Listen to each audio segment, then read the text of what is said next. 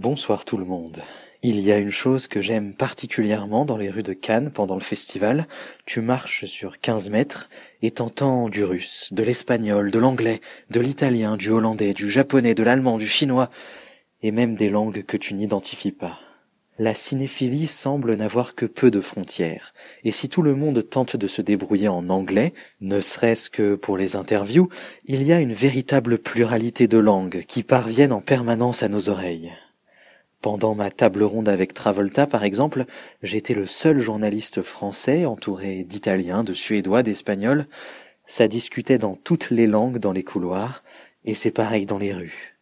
À Cannes, on voyage avec la vue dans les salles de cinéma et avec les oreilles en se baladant dans la ville.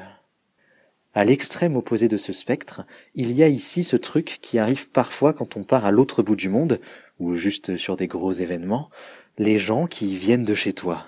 Mais tu le savais pas, tu les rencontres, ils et elles sont sympas, vous discutez, et puis en fait, vous êtes nés dans la même ville. Peut-être que vous avez grandi au même endroit, et alors là, la connexion s'établit automatiquement.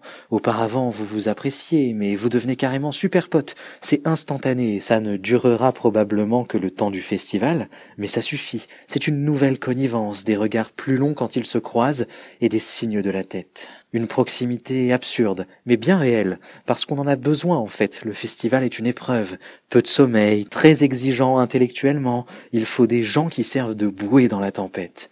Et presque n'importe quelle raison peut être suffisante pour leur donner pendant quelques jours cette fonction indispensable. Bonne nuit.